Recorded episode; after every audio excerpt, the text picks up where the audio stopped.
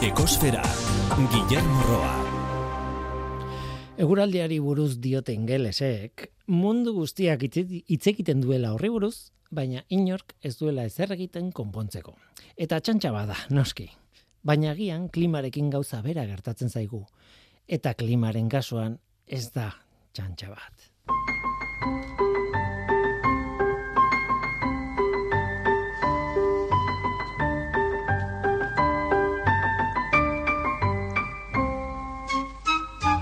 Kaixo denoi, ongetorri ekosferara. COP hogeita sortzi klima bilerak, orain Dubain egitaren ari direnak, ez du Glasgowkoak bezain besteko jarraipena. Agian bai eta oker nago, baina nire irudipena hori da, esetz. Egiptoko Sharm el hirian egintzutenarekin ere sentsazio bera izan nuen. Glasgowkoan itxeropena handia geneukan, baina oso gutxi aurreratu izanaren sentipeta lortu genuen. Agian horregatik nire irudipena. Nola nahi ere nazio batuen bilerak dira eta aurrera jarraitzen dute.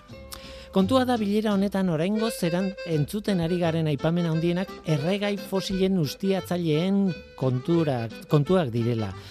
Hain zuzen ere bebezako albiste batean hori diote. Erregai fosilen sektoreko ordezkatzaileen errekorra hautsi eginda kop hogeita sortzi honetan sektore horretako 2000 lareun pertsona baino gehiago eman dutela izena parte hartzeko. Eta ideia bat egiteko hori da klimaren eragina handiena jasaten ari diren amar herrialdeetako ordezkariak batuta, baino jende gehiago. Kopo gita zeian, Glasgowkoan, bosteun ziren. Kopo gita zazpian, Sharm el Seijekoan, seireun. Eta aurtengoan du baiko kop hogeita sortzi honetan, bi mila lareun baino gehiago. Jauzia izugarria handia izan da. Egia da bestela ere du baiko hau inoiz izan den klima bilerik handiena dela, eta hala ere. Gorakada handi honek adierazten du bileran izaten ari diren negoziaketan indarra izan nahi dutela erregai fosilen sektorekoek. Ustez bertan hartuko dira erabakiak ergai fosilaren e, erabileraren berakada arautzeko eta sektoreak erabaki horietan eragin nahi du. Aktivista berdeak eskatuta daude, noski. Kok hogeita sortzia Dubain antolatu izana bera kezkagarria da. Sultan bat bileraren presidentea da, Al Jaber Sultana hain zuzen. Haren izendapena polemikoa izan da noski. Ironikoa dirudi erregai fosilak erabiltzeari usteko arauen negoziak eta Dubain izatea sultan baten gidaritzapean hain zuzen ere. Eta erregai fosilaren sektorearen presentzia oso handia izatea. Hmm. Itxaropena galtzeko moduko egoera da. Okerre naiteke, baina zentzuzko akordiak ea sinatzen dituzten.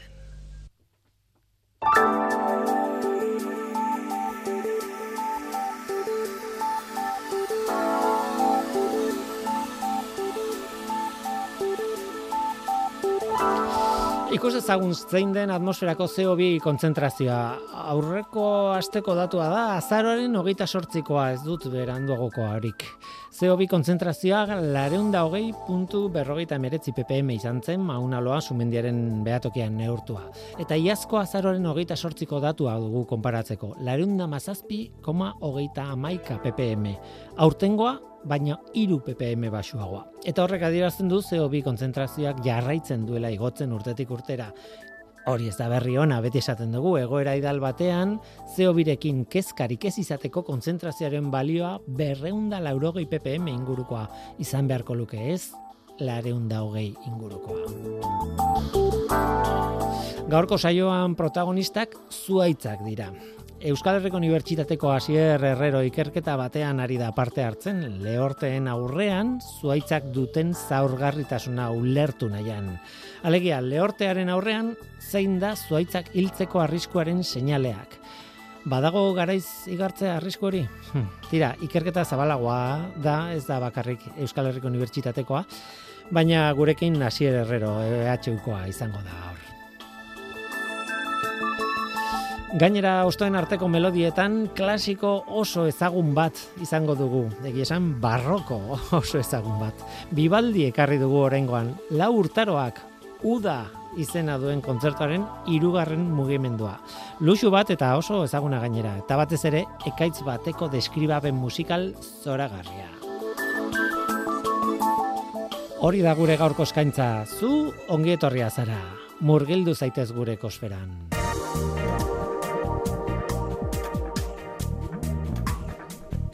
Ekosfera, Euskadi Gratian.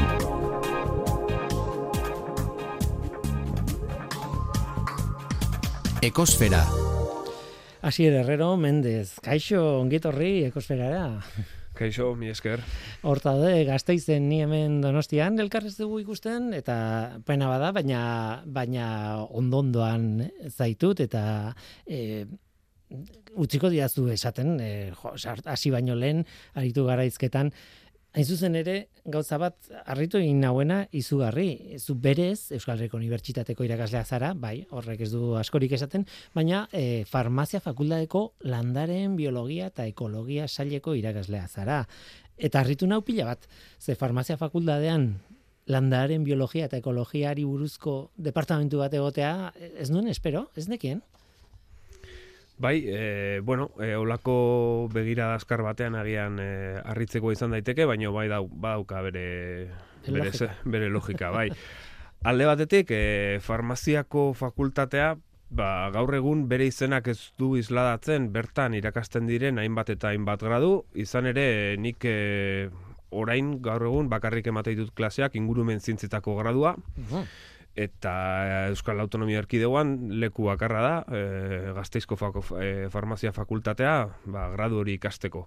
Beste bat gradu ere eskaintzen dira, e, zintza, e, elikadure, elikagaien zintza eta teknologia, e, farmazia, e, claro. enologiako master bat, bai, farmazia noski, enologiako master bat, eta e, dietetika eta nutrizioa ere ematen da. Orduan, bueno, ba, izen hori, ba, pixkat, e, ba, iraganeko ondare bat da, baino mm. noizbait aldatu barko da. No, no nahi ere, landaren biologian eta ekologian adituak zarete, esan nahi dute ez da izen kontu bat bakarrik, zuek badakizue hortaz, ez, ez zarudete farmazia edo farmakologiatik gertu edo esan nahi dute askoz ingurumenaren aldea aldera gozaudete, ez? Ba, a ber, e, Claro, e, departamentuan hitza da eta baude hainbat eta hainbat arlo, ez? E, uh Departamentuaren marrean botanika, ekologia, landare fisiologia, baina bueno, dena den esan beharra dago farmaziako fakultatetan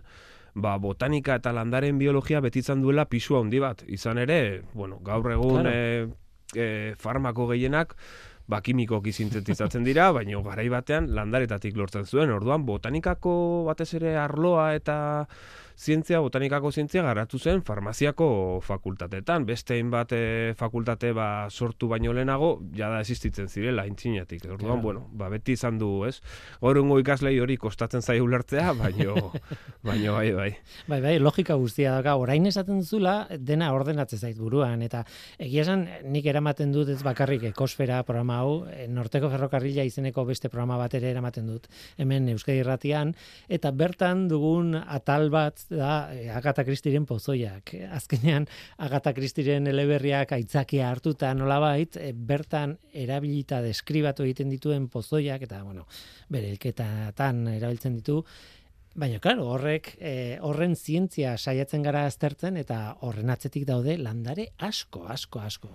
Eta, claro, hortik datoz ez bakarrik pozoi, baizik eta medikamentu botika askoren kontua. Batzutan gauza bera dira gainera, ez?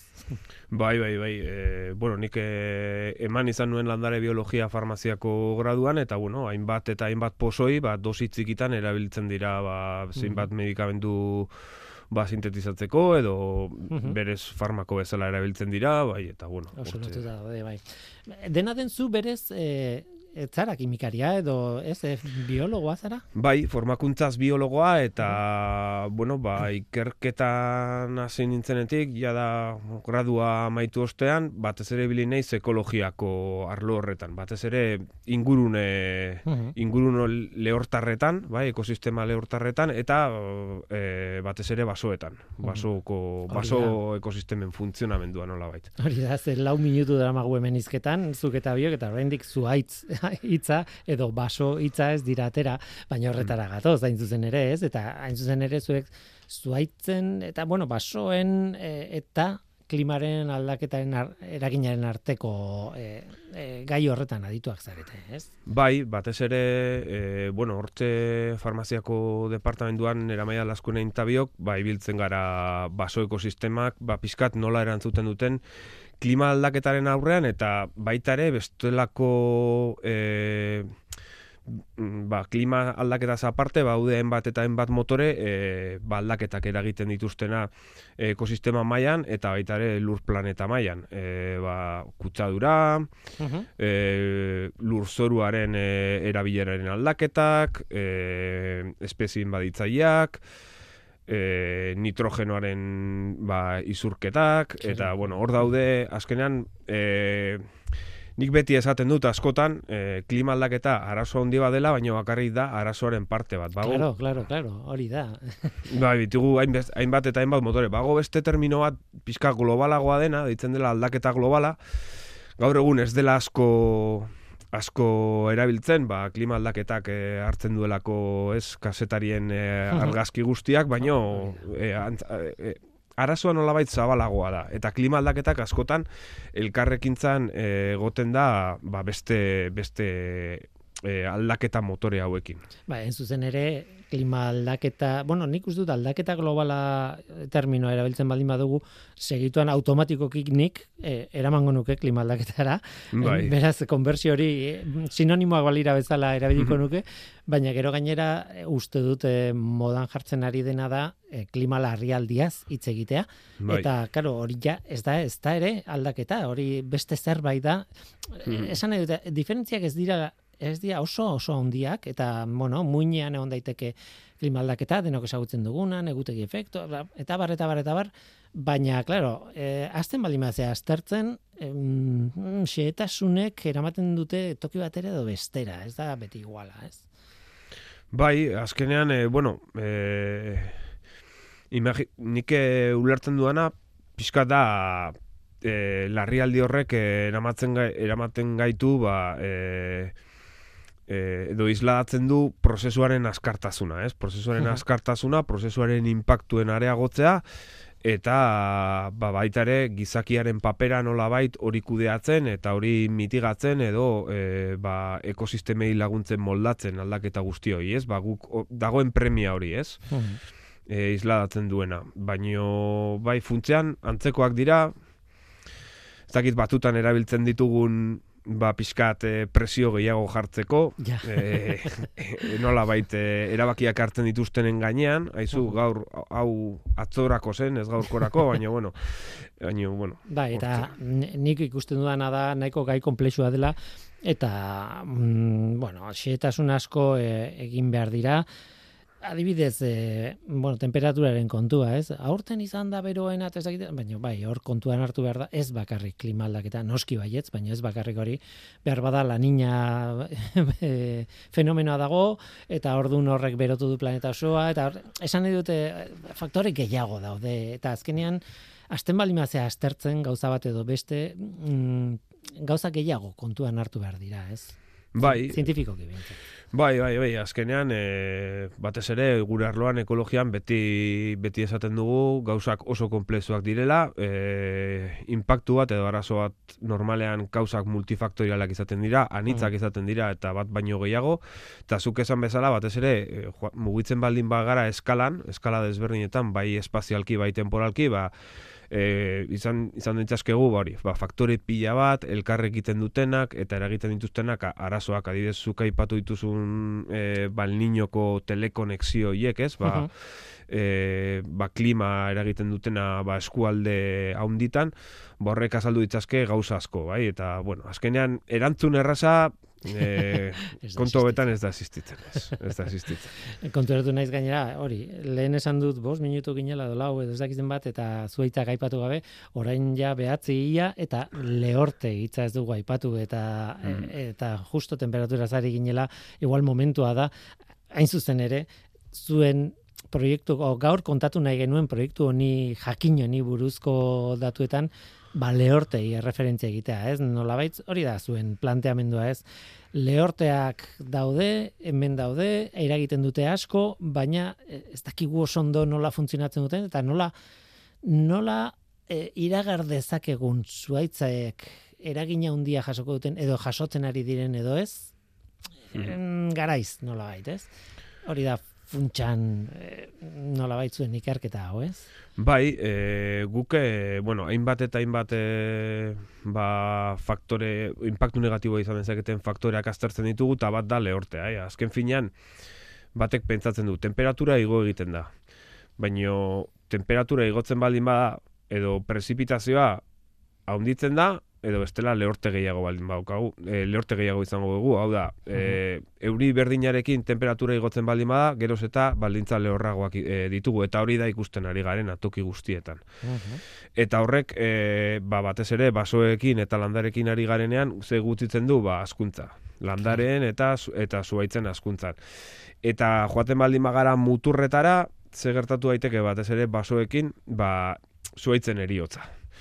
Eta hori oso arazo e, balarria da mundu mailan hainbat eta hainbat tokitan, ba, basoak e, ihartzen ari dira, e, zenbait tokitan basoak e, ba, eriotz oso altuak izan dituzte, eta hor, ba, askotan izaten da ekosistema aldaketa bat. Baso bat izatetik, ba, ba, belardi bat edo larre bat izatera, eta hor, hor ba, impactu handia dauka ba, mai askotan ekosistemetan, eta baita ere gizakiontzat. Orduan, hor premia daukagu, ea gai garen beti ere zintzan saiatzen gara, arazoak ba, ulertzen eta ulertzen baino aurre ikusteko. Eta nola bait kudeatu alizateko, impactua gutzitzeko eta bar. Datuak kezkagarria dira, ezta? Zuen lehenengo esaldia, zea prentsa da, lehortearekin lotutako zuaitzen eriotza masiboak mundu osoan ugaritu dira azken amarkadetan. Wow! Bai, bai, bai, bai. E, karo, e, honek e, pixkat e, lehen epatugu gauzak e, lotuta daude eskala espazial eta temporaletan, eta adibidez, ba, zuaitzetan, e, gordetzen da nola bait, CO2 pila bat, bai, CO2 gora eta bera gabiltza, denbora guztian delako klima aldaketaren eragile nagusia, eta zuaitzen enborretan gordetzen da CO2 kantitate oso handia. Hortaz, ze gertatzen da zuaitzak hiltzerakoan, guzti hori askatu egiten dela. Beraz, badago lotura bat e, zuaitzen eriotza eta klimaren, klima aldaketaren areagotzearekin.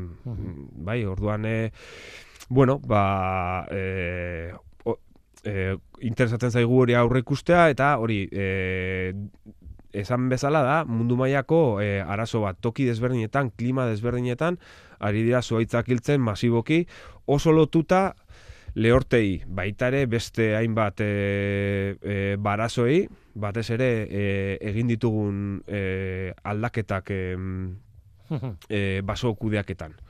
Bai, ba, berez Euskal Herrian lehen asko ere gehiago kudeatzen ziren e, basoak, bai, ateratzen zen egurra, ba, mosten ziren, orain bestelako e, kudeaketa bat eginda eta eta ditugu oso baso gazteak, oso baso dentzitate handikoak eta ditugu zuaitz pila bat oso leku txikitan, ba, eta denak behar dute ura.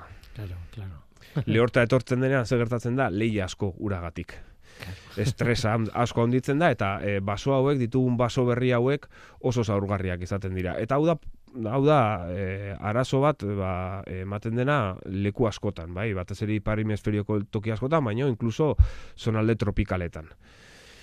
E, orduan, bueno. Claro, hori, hori konpontzeko, teorian kontatu duzun bezala, batek pentsatu lezake, jo, ba, ordan soluzioa izan beharko luke estres hori kentzea basoari, orduan, e, zuaitzak, mm, zuaitz batzuk mm, most, e, bueno, ez dakit, hau sartzen naizen, hau esaten, ebakitzea edo moztea beste batzuen mesedeen. Bai, bai, bai, bai. Et, hori horrela da. Eta hori horrela da, eta hori horrela da. Eta izan ere, adibidez, e, Iberiar Penintzulako egoaldean, arazo asko daude, ba, garai batean, landatu zirelako ba, mm, egin ziren birlandak eta pila bat pinuekin, eta bueno, ba, justo lehenen urtetan landatu ziren e, pinuiek ba, nahiko urte uritzuak izan ziren, eta biziraupena handia izan zen, eta gaur egun dauzka, dauzkagu, bueno, daude hor e, egoaldean, Andaluzi aldean, eta gaztelako hainbat tokitan, oso, oso pinudi dentzoak. Eta hoiek oso zaurgarriak dira baita ere. Claro, claro. Hemen ditugu baso dentzoak beste arrazoi batzuengatik, ba, utzi dugulako egurratearetzari, e, geroz eta bere gutxiago daude mendietan, larre pila bat bihurtu dira baso berri, bai, oso dentzi, dentzoak direnak, eta aukagu arazo berdina, dira baso gazteak, oso dentzoak, lehi asko orduan, berez, mostea apur bat, batez ere baso pixkat e, anitzagoak, heterogeneoagoak izateko, bai, ba, mesedegarria izaten da. Mhm. Ze pixkat tamaina desberdinak, espezie desberdinak, implikatzen dute e, lehortari aurre egiteko modu desberdin bat. Mhm. Orduan, eukitzea zonaldean hitzagoak, ba, be, bihurtzen ditu basoak pixkat erresistenteagoak, erresilienteagoak lehortaren aurrean. Baina, claro, horretarako dirua behar da. Claro, claro. Hemen egon zen, eh, ja ez dut gogoratzen, eh, ah, bueno, baino, basoen kudeaketari buruzko jendeak eta hola, esaten zuten zuteei begira, batez ere esaten zuten hori, eh, baso, inoiz baino baso eh, kopuru azalera handiagoa geneukala, geneukala esaten naiz oso modu orokorrean, noski. e, toki jakinetara joan ezkero igual kezurra da. Baina eh, hor, horrek problema bat sortzen zuela eta esaten zuen, eske erretzen ez baldin bada noizean behin basoa, azkenean iritsiko da momentu bat erre egiten dala eta e, kontrolatu ezin diren zuteak sor daitezkela. Esan dut, e, e, niretzat oso berria zen ideia hori, ez? Baso gehiegi izatearena. Baina toki batzutan hala da, ez? Eta iristen dala gure hirietako mugetaraino eta bueno, horrek e, ekartzen duen guztiarekin, ez? Bai, bai, hori hori e, jendeak e, ba, jakin beharra dauka hori egia dela. E, zeurazki erdiarotik Euskal Herrian adibidez, bakarrik pentsatuta Euskal Herrian daukagu inoiz baino basoa zalera hundiagoa. Eta pentsatzen baldin badugu Iberiar penintzula berdin.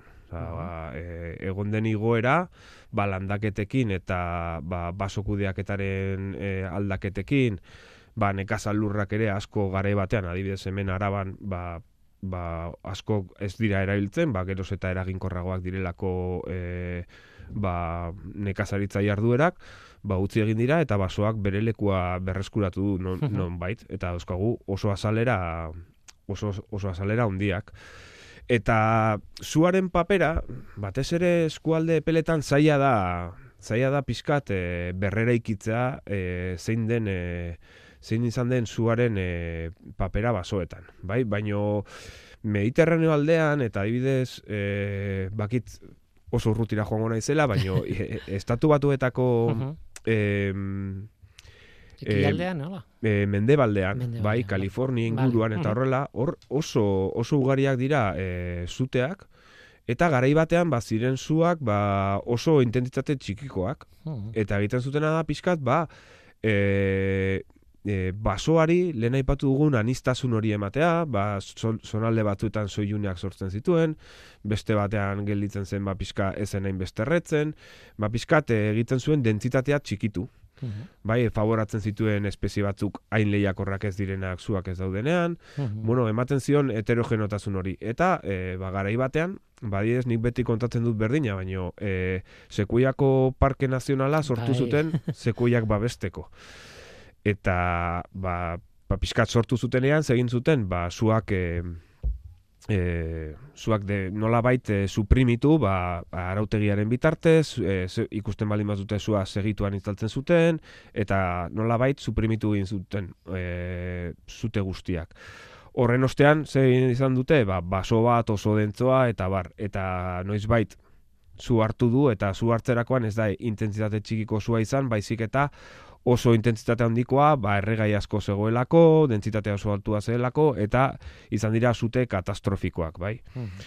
Orduan honek esaten digu asaldurak, pizkat asaldura naturalak, asaldura izan daiteke edozein muturreko gertaera, bai? Ba, lehorte e, oso intentzo bat, e, zute bat, e, izurrite bat, e, ba, asaldurak ere badaukatela papera ekosistema nolabait berriztatzen eta heterogenotasun, heterogenotasun hori, aniztasun hori sortzen. Mhm. Ironikoa dirudi, eh? Bai, bai, bai, baino karo, edo adibidez, ba hori, ba, pagadietan oso osoikoa dena hemen, ba, pa, ba, pagoa ez dauka oso sustrai sistema sakon bat, Orduan, ba, pago bat erortzea oso, oso normala dena, eta erortzen denean eitzei egiten da, irekitzen da soilune bat, Mhm. Eta hor, ba, bueno, ba, sartzen dira beste espezio batzuk, eta ba, egurri hori e, lurzorua ongarritzen du, eta bar.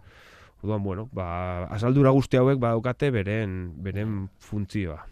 Zuen, jo, etengabe, badakizu ze gai interesgarria den, eta orduan alde egiten dute.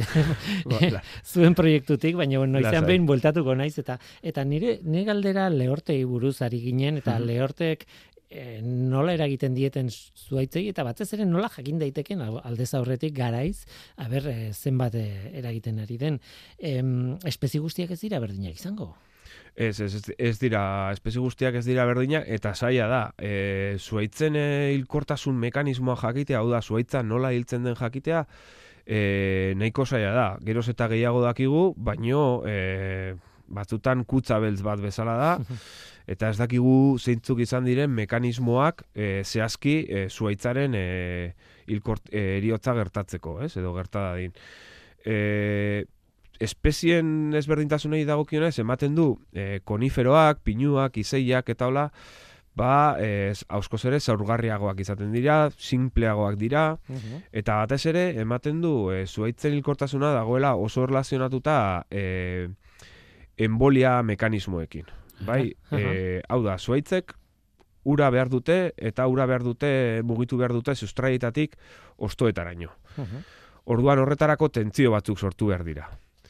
Bai, e, ze gertatzen da oso urgutzi dagoenean e, lurzoruan tentzio oso negatiboak sortzen direla eta sortzen dira e, ba, e, zuaitzaren garraio sisteman sortzen dira olako burbuila batzuk. Bai, hori da, pizkat baita ere, analogia bat egiten, daukagunean e, refres, ba, edari bat e, eta gari gabiltza pajita batekin eta gutxi gelditzen denean, ba, hor nola baita burbuilak, bai, eta egiten du olako sarata hori, ez? Ba, tipikoa, ba, hor oso antzekoa da, tentzio bat sortzen da, eta burbuia egiten du, sustraiz, e, sistema, garraio sistema o sistema baskularra ostopatu. Ezin du urgeiago garraiatu, eta azkenean, ba, e, zuaitza azten da hartzen. Hori ematen du dela, e, mekanismo nagusia. Beste batzuk eman daitezke baita ere, eta ematen du, ba, koniferoak pizkat, e, ba, gertara hoien aurrean, mekanismo honen bitartez, enbolien bitartez, ba, zaurgarritasun e, gehiago daukatela. Eta bestelako zuaitzetan, e, ostoa galtzen dutenetan, eta bar, adibidez?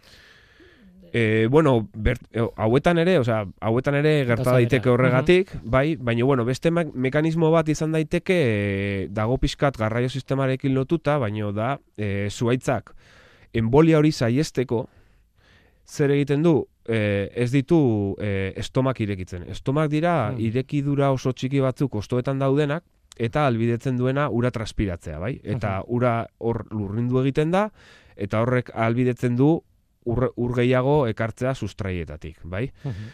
Horrek albidetzen dio baita ere e, ostoari ba, CO2 hartzen, behar duela fotosintezirako.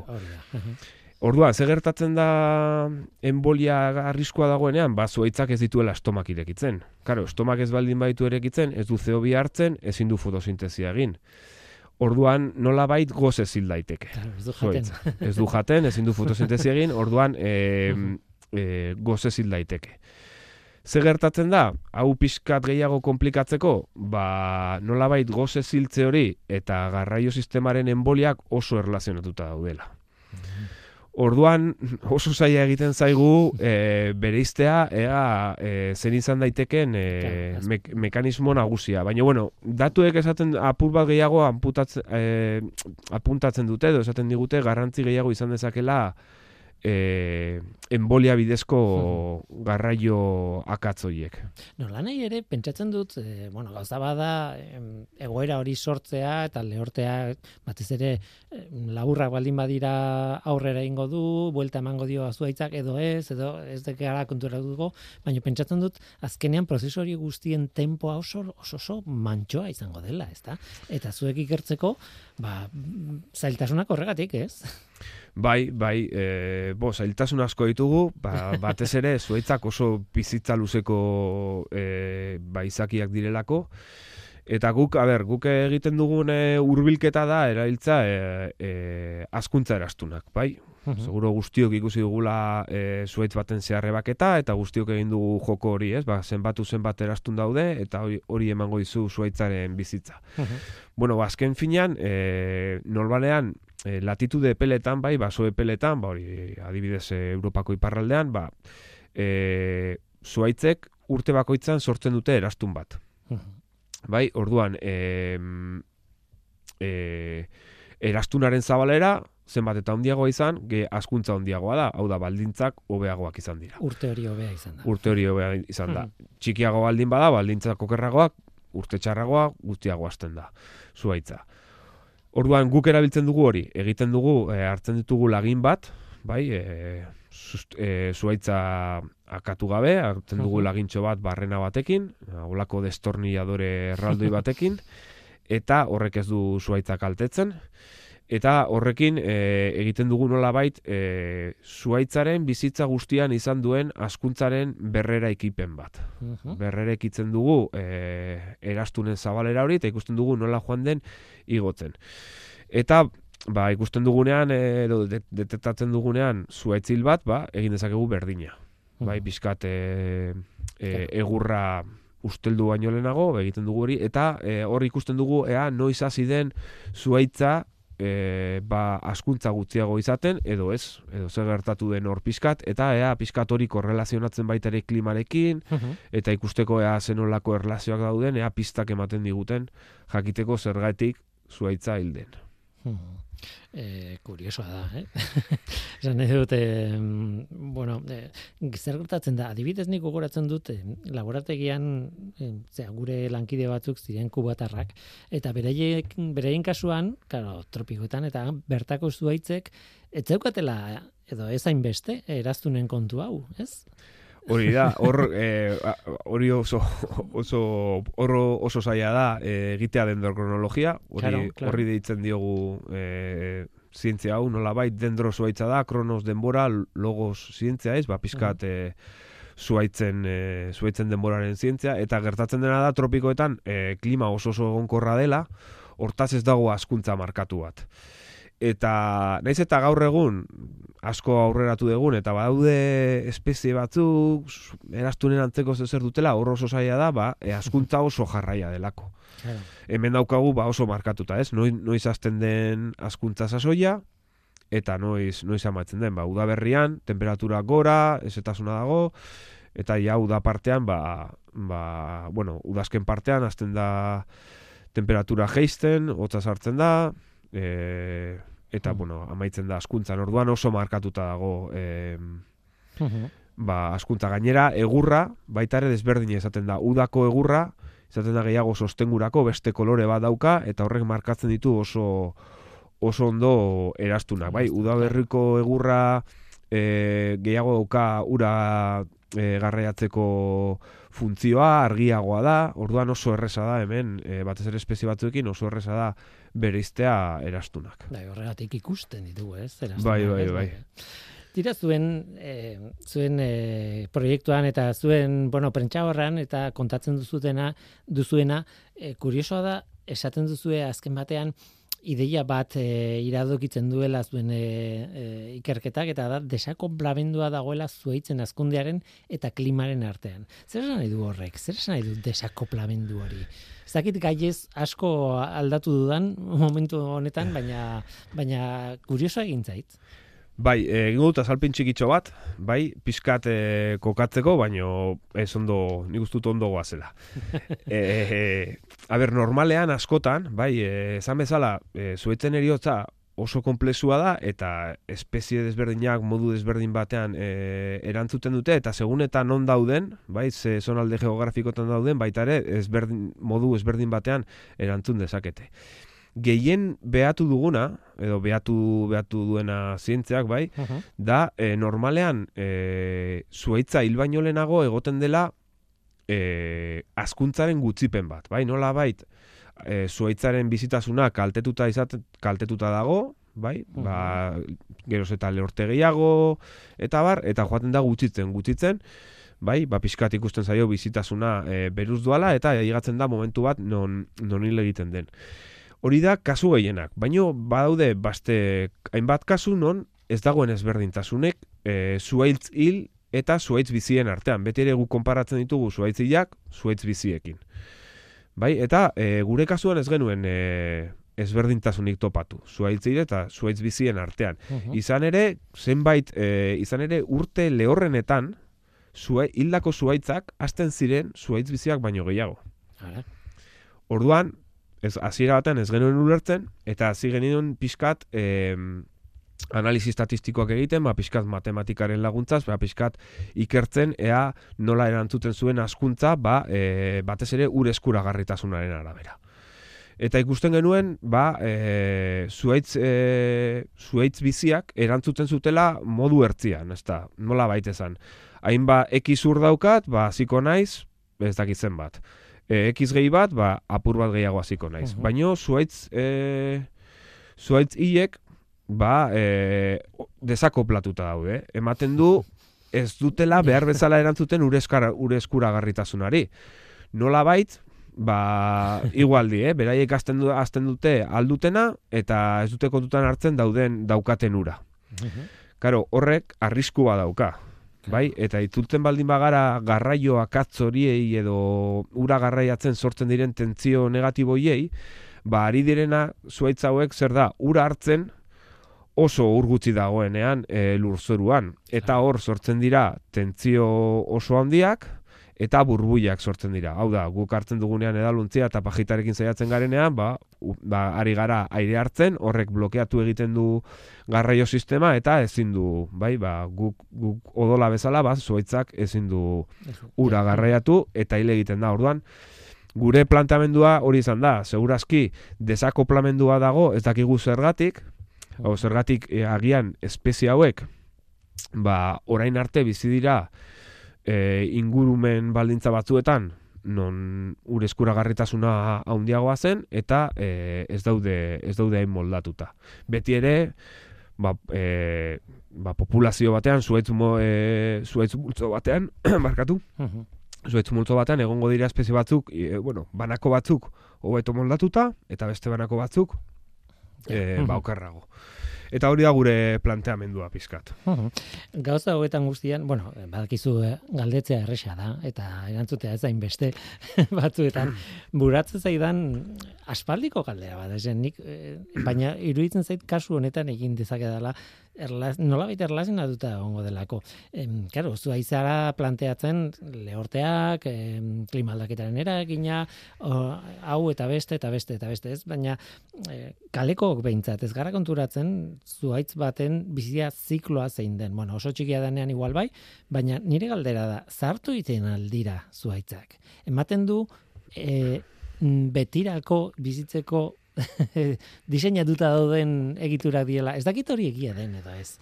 Claro, porque hori ere kontuan hartu beharko duzu eh, jakiteko aber eh, zenbateaino almena duen xurgatzeko ura edo ez edo, ez? Bai, bai, eh sartu egiten dira. Eh nol, beti ere espeziaren arabera, ba, baude espezie batzuk bizitza luzekoak dira eta e, beste batzuk bizitza motzagoak motzagoa dute. Adibidez aritzak, ba, beti esaten da, ez? Ba, bizitza oso luzea dutela eta eta horrela da, bai? E, askotan esaten da, ba, aritz batek baino urte gehiago, ez? Ba, aritzak oso oso longeboak dira. Pinuak ez dira hain longeboak, ez, osea, ez dira ez dituzte beste urte bizitzen, baina hor aldatu egiten da. Eta gero ikusi egin da, e, baita ere korrelazioa dagoela e, batez ere bizitzaren hasierako partean ematen den askuntzarekin eta bizitzaren luzerarekin. Hau da, hasieran gaztaroan e, asko hasten diren edo askuntza oso handia duten e, zuaitzek, hau da, erastu noiek oso zabalak diren kasuetan, normalean lehenago hiltzen dira. Bai, oza, asko, oso askarazten baldin badira, gero normalean e, ba, bataz bestez, e, zuaitz horiek lehenago hiltzen dira. Eta oso gutxinaka azten direnak, gai dira, e, ba, luze, e, ba, bizitza luzeago bat izaten. Nera bezaro eroa izan dutene, Bai, bai, ez bai. dute inbeste aguantatzen, ez? Bai, bai, Erora. rolla eta bai, bai. Olako zeo zer. Azken batean, eh, bueno, gogoratzen dut, eh, bueno, azkuntza azkarreko espezietas eta hitz egiten zirenean, claro, azkuntza azkarrekoak, baina batez ere, gazteak direnean, nolabait, eh, mm, estiroia ematen dutenean, Bai, sortzen dutela egur pila bat, ez? Da, paralelismo bat egin dezakegula gure bizi modoren, naizta, bueno, bizi Bai, bai, bai. izan, eh? Baina, bai, bai, egin, da, egin daiteke eta ba- baita ere hau e, konprobatuta dago espezien artean eta espezie baten barnean banako desberdinen artean, hau da populazio baten barnean edo multo baten barnean egongo dira batzuk hori egiten dutena, lehenago hiltzen dira eta beste batzuk beranduago. Guk gure kasuan konprobatu genuen eta ez genuen e, ez genuen inolako korrelaziorik e, ikusi, e, hau da, hil zirenak ez zuten e, ematen du ez zutela e, askuntza handiagoa izan e, Mhm. lehen gastar horretan, lehenengo urte horietan. Claro, claro. Claro, e, tokiaren arabera ere e, bezetazun kondizioak edo ur ur kopurua ere ezberdina izango da eta bueno, hor sartzen da zoruaren e, zea dinamika osoa, ez? E, hidrologiako Bai, kontu e, guztia, ez? Bai, hor azkenean fa, e, zuhaitz baten e, biz, e, bizitzan eta askuntzan daude faktore pila bat eta askotan da, lurzorua da askotan bat, gauza bat, ba, askotan ez duguna begiratzen, oso zaila delako, asko aldatzen delako unean une. Guko e, pizkat zaiesteko arazori proiektu honetan egin genituena da bikoteak hartu. Mm. Hartu genuen e, hildako zuhaitz bat eta ondoan bizirik zegoen zuhaitz bat, oso gertu zeudenak, bai? Mhm. nolabait ingurune aman komuna zutenak, eta e, gainera e, adin antzekoa, adin eta tamaina antzekoa zutenak. Ba, e, urrutienen bost metro, bost metrotara egongo ziren, eta oso tamaina antzekoa zutenak. Mhm. Orduan pizkat hori e, isolatzeko baino bai ikusi da zenbait zenbait tokitan ba lurzoruaren arabera gertatu daitekela zuaitzaren eriotza e, edo ez. Bai izan daitekela oso faktorea adierazgarria, oso aldagai adierazgarria. Tira, ze interesgarria. Bai, Bai, e, zuhaitzak e, gure ondoan daude beti, eta Bai. ez dakizen bateraino ezagutzen ditugun. Ni zuetako batzuekin, ora, batekin hitz egiten dudan bakoitzean, zerbait berria ateratzen da, eta eta polita da, eta interesgarria da, ez dakit. Bai, guretzako, bueno, nire, ni egon nintzate, bueno, egon naiteke orduak eta orduak, honi buruz. Zuhaitzak zure pasioa dira. Bai, bai, bai. Ba, ba, ala izan da dira, eh? Ba, em, proposatze dizut hemen usteaz, e, bueno, guzti gura bera kontatu deu, e, ez dugu astu behar, ez dala bakarrik Euskal Herriko Unibertsitateko proiektua hau, ez? E, lehorteena eta lehorteen eraginarena, eta bar, e, ari zarete e, penintxolako jendeakin e, lanean, ez da? Bai, e, batez ere Alkalako Unibertsitatearekin eta Madrileko Unibertsitate Complutensearekin, ba hor baituta hainbat e, kolaboratzaile eta bueno, beraiekin batera. Gaur egun Ba, bueno, gaur egun eta betean dut zientzia beti izan da zeo zer kolaboratzailea eta ez, ez da inor bakarrik e, egiten duen zeo zer eta bueno, horrela jarraituko dugu alik eta basare handiena izaten kolaboratzen eta horrek ematen digu irekitzen digu baita ere ateak gauza berriak ikertzeko. Primeran. Ba, nahi duzuenean, gainera, irratira etor daitezke kontatzera, eta, eta bueno, e, beharraren arabera, ba, akit komplikatua dela, eta agendak diela, bai, hori bai dela komplikatua. Norrean Bai. agendak. Baina gogoa eta zerbait kontatzeko gogoa baldin baukazu, eta, e, hoxe, hemen gaude irekitazuekin hitz egiteko, eskertzei zut pila bat. Behar duzuenean, ni gustora ikusi nauzu, ni gustora ibiltzen nahi saltza hauetan, eta gero baita ere, ba, pixkat, nik beti animatzen du jendeari, ba, pixkat eh, klima aldaketaren aurrean, ba, larrialdi klimatiko eta biodibertsitate larrialdi honetan, ba, pixkat jendeak informatzea, eta bere, bere ikuspuntua egitea, eta pixkat eh, gogo eta egitea honi buruz, eh, azkenean, ba, guztia gaude Ba, sartu. zartuta. Tira, ba, Asier Herrero un, eh, Euskal Herriko Unibertsitateko Farmazia Fakultateko landaren biologia eta ekologia saileko irakaslea. Eskerrik asko gurekin izateagatik eta besarka handi handi bat. Bezarka bat, mi esker zuei.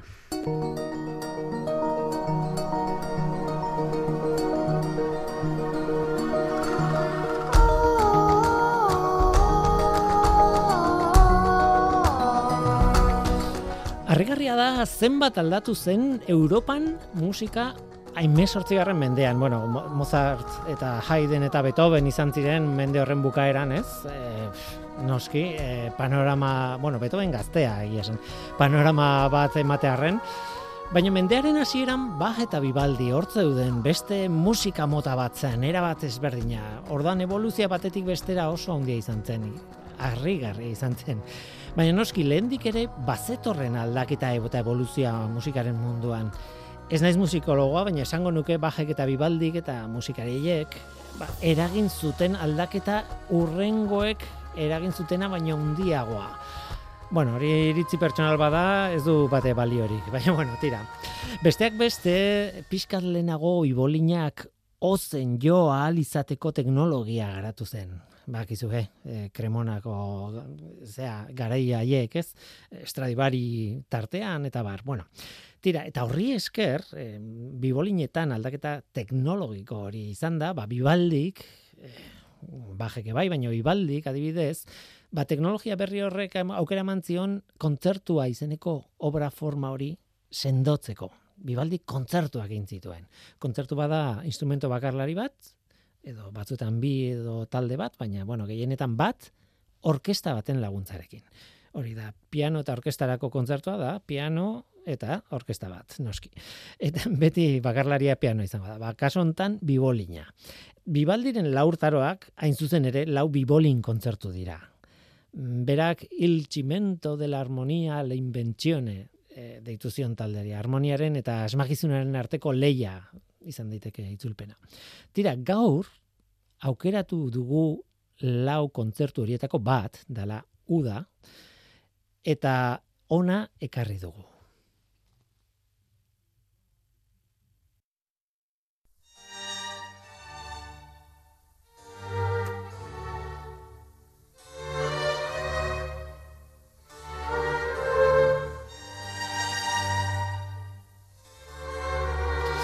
Zergatik etorri da Bibaldi ostoen arteko melodietara? Bueno, bakasu honetan ari delako natura deskribatzen eta temperatura. eta uda aukeratu dugu, hain zuzen ere, ba, benetan lauretatik edo zen aukera genezake, eh? baina bueno, neguaren bigarren mugimendu adibidez, euria imitatzen du, euria da. Baina tira, uda aukeratu dugu. Udaren lehen mugimendu honetan ari da bero jasan ezina deskribatzen musikaren bitartez. Entzun, entzun.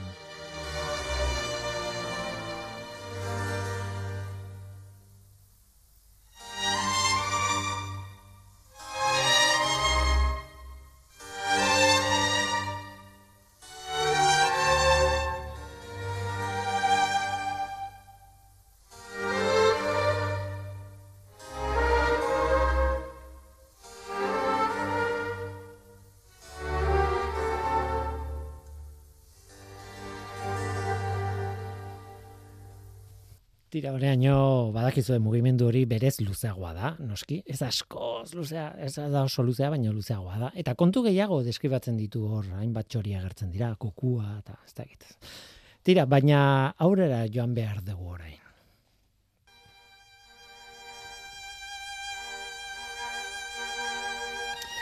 Hau da bigarren mugimenduaren hasiera, Eta hor, beroaz gain, lanaren ondorengo nekea deskribatzen du ibaldi. Oh, nekatuta gaude. Baina deskribapen horretan bapatean trumoi bat entzuten da.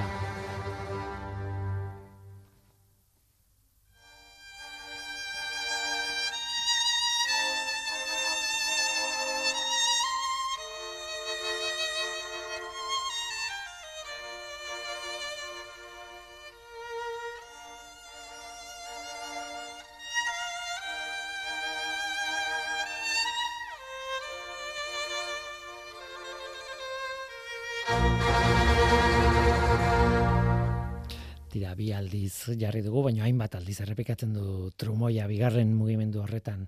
Baina guazen aurrera, azken batean gure helburua delako hirugarren mugimendua entzutea. Honen segida logikoa da, gainera. Zer dator udan trumoiak entzuten hasi eta gero? Ba, noski, trumoi horien segida bat entzutea, e, trumoi segida bat entzuteak adierazten duena da laster ekaitza etorriko dela. Eta horixe, ekaitza irugarri mugimenduan dago hor iristen da. Bibaldik idatzi zuen musika harrigarrienetako bat. Ostoen arteko melodietan, eta iritsi gara, barrokoaren fantasia politen, politenetako bat, udako ekaitza.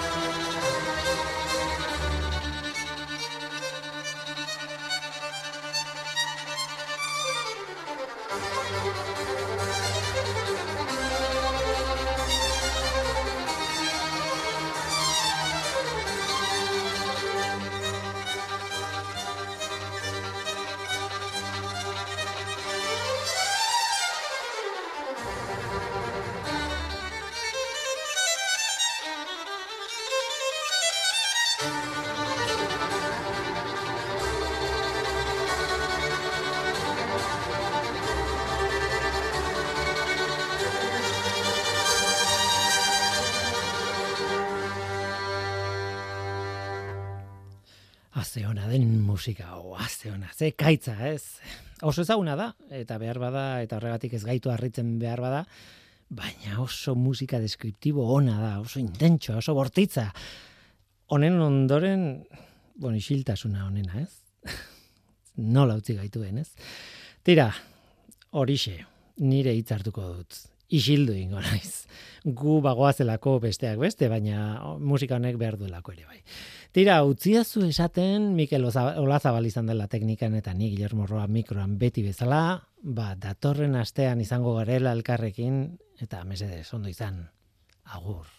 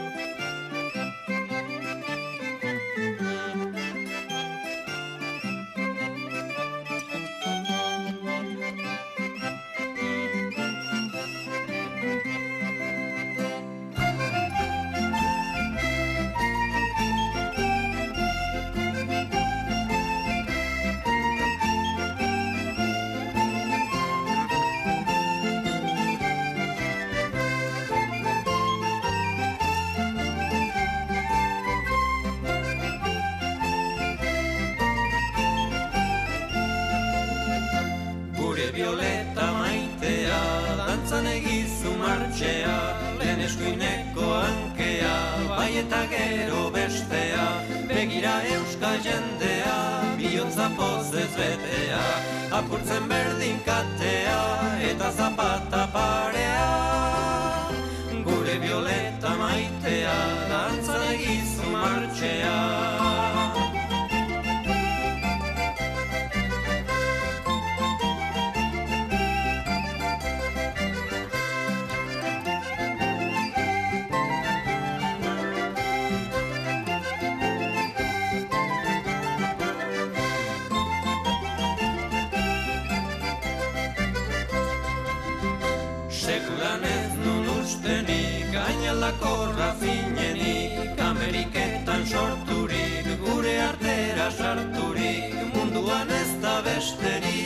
baino ederragorik.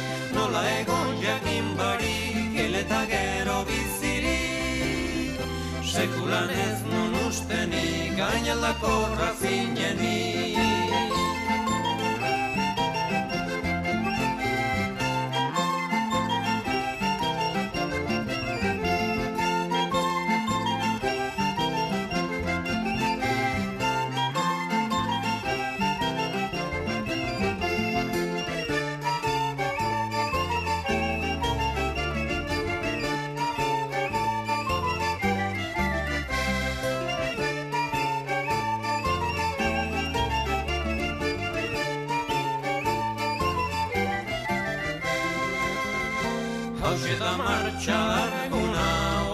gutxitan entzuna, naiz da txilen famatuna, zuk ziurez dakizuna, violeta parra laguna, kantari jos ezaguna, gaurtik erdi euskalduna, da soinu hau eginduna. Hau da martxa larguna, oso gutxitan entzuna,